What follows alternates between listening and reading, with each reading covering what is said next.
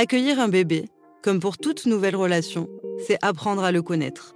Apprendre à décoder ses pleurs, comprendre ses besoins, créer un lien de communication.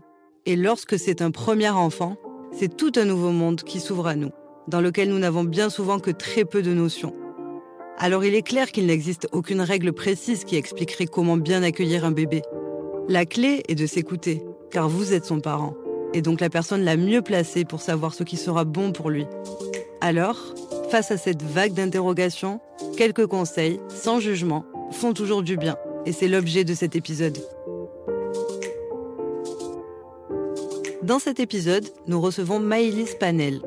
Maïlis est passionnée par la petite enfance depuis son plus jeune âge et accompagne aujourd'hui les futurs et jeunes parents dans l'accueil de leur nouveau-né. À travers son compte Instagram Hello Bébé, mais également dans cet épisode, elle nous partage toutes ses bonnes trouvailles, son expérience et de nombreux trucs et astuces pour vivre sereinement le retour à la maison.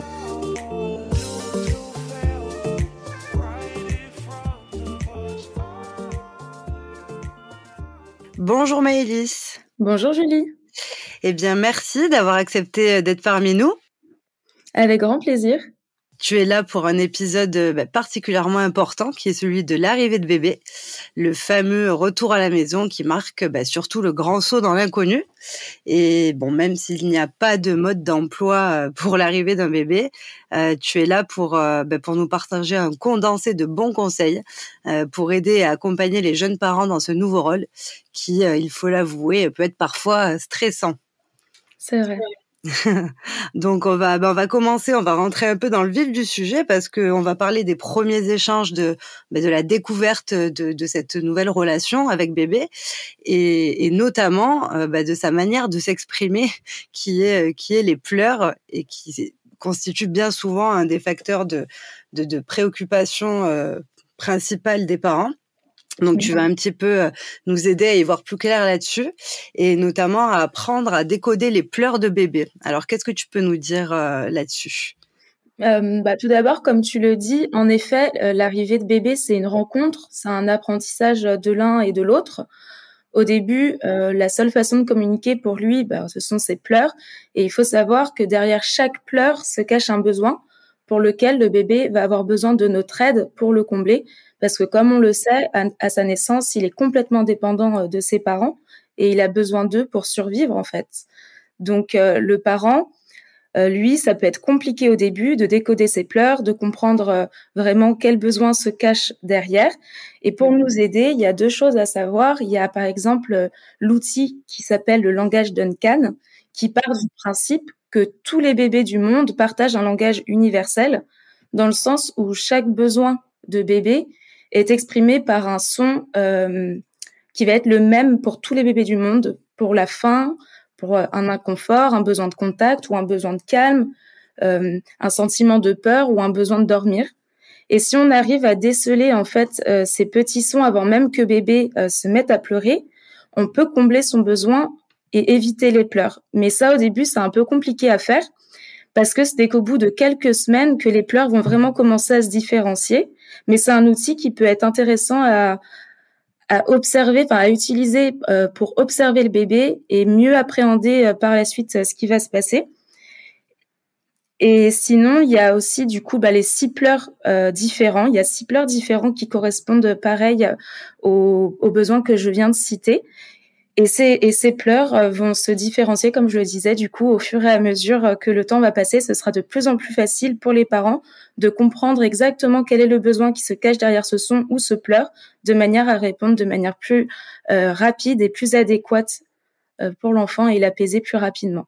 Ok, donc ça voudrait dire que selon le, le besoin, le, le son, en fait, va être différent? C'est ça. D'accord, ok. Et ça, tu appelles ça le langage Duncan? C'est ça. Ok, donc c'est c'est enfin c'est une méthode qui qui s'apprend, qui que comment ça se sous quelle forme ça, ça se présente?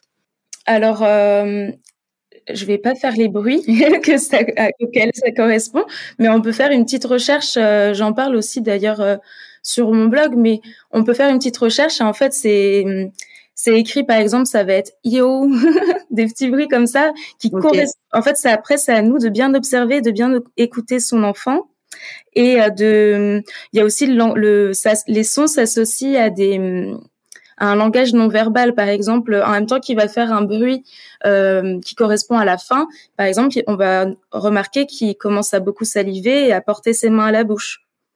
Oui. Donc euh, c'est vraiment de l'observation et ça, ça prend un petit peu de temps euh, pour réussir à tout différencier. Bien sûr.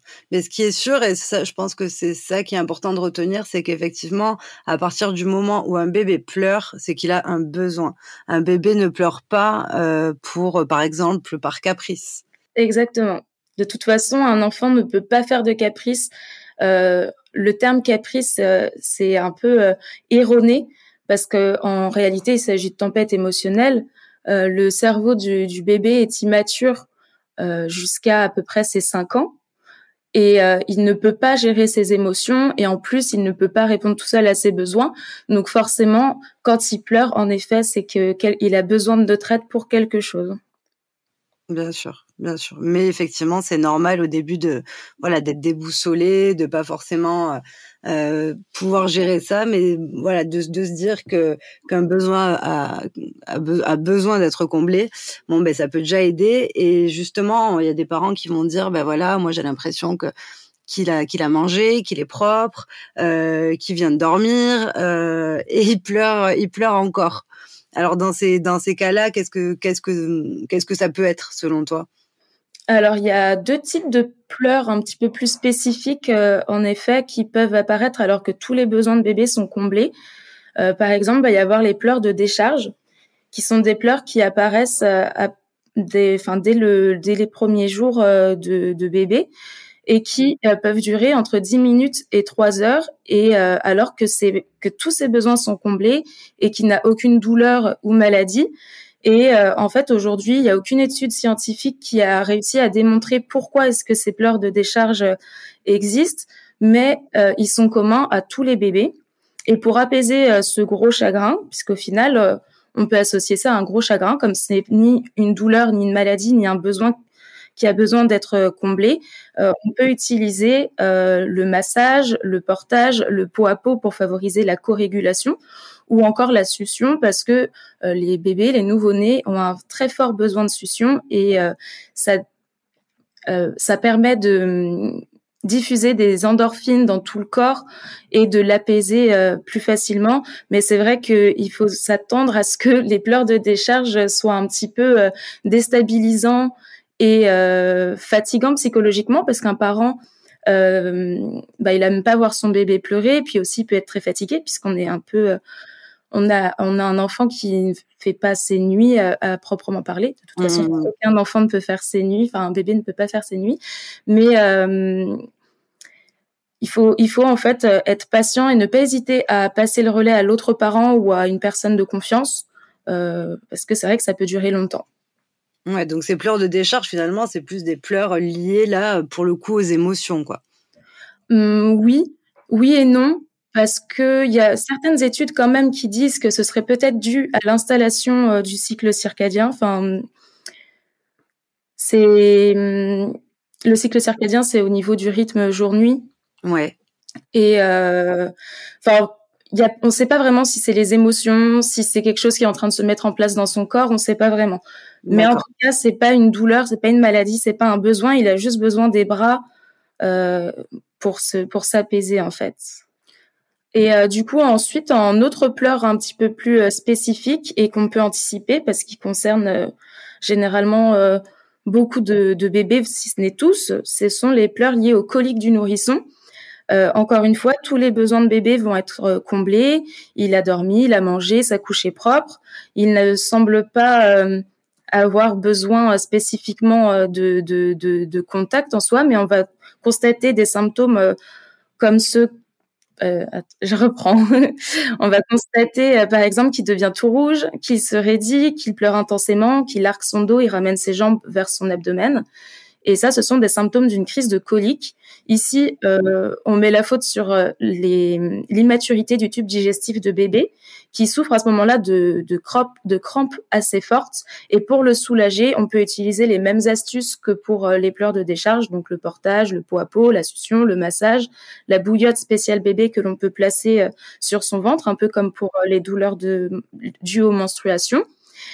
Et il y a aussi l'homéopathie qu'on peut utiliser, bien demander à son pharmacien avant de, de, de, le faire ou même à son pédiatre. Mm mais ça peut euh, aussi vraiment aider et euh, vraiment la chaleur, le pot à pot ou bien porter son enfant en mettant son ventre euh, bien contre nous, ça peut aider vraiment à soulager à soulager l'enfant.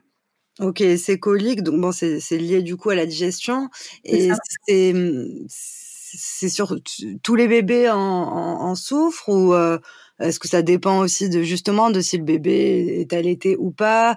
Euh, Est-ce que ça dépend de la position dans laquelle il est nourri ou est-ce que c'est vraiment euh, commun à, tous les nourrissons? Alors, je pense que c'est euh, quand même commun à tous les à tous les nourrissons, mais en effet, il y a aussi plusieurs autres facteurs que ceux que j'ai cités qui peuvent amener à ces crises de colique. En effet, la position dans laquelle on va nourrir bébé, que ce soit pendant l'allaitement au sein ou au biberon, va être importante. Euh, par exemple, il y a euh, la technique de pace feeding qui permet euh, d'éviter que le bébé ingurgite trop de trop d'air, puisque au final, les coliques c'est beaucoup de gaz qui s'accumulent dans le ventre et qui font très mal à bébé.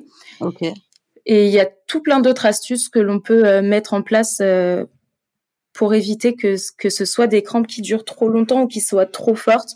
Il y a aussi le fait de, de prendre les jambes de bébé et de les ramener sur son ventre, euh, faire le vélo, des petits cercles pour l'aider à évacuer les gaz. Et, euh, et voilà. Et ça, c'est quelque chose qui dure. Euh, enfin, j'imagine qu'au bout d'un moment, le voilà, l'estomac devient mature et, et donc ces crises s'espacent de plus en plus. C'est environ dans quelle tranche d'âge tu dirais que ces crises sont les plus importantes? Alors, elles apparaissent généralement vers 10 euh, jours de vie et disparaissent à peu près vers les 3 mois, mais ça dépend vraiment des enfants. Oui, bien sûr, oui. Parce que chaque enfant euh, est unique. Donc euh, voilà, mais en général, vers les 3 mois de l'enfant, les coliques disparaissent. Un grand merci pour votre écoute. Vous venez d'écouter un extrait du programme Le parent parfait n'existe pas le premier programme qui vous accompagne du désir d'enfant à l'arrivée de bébé. Si vous souhaitez aller plus loin, on vous donne rendez-vous sur le site éducationpositive.fr. On vous souhaite une belle route sur le chemin de la parentalité positive.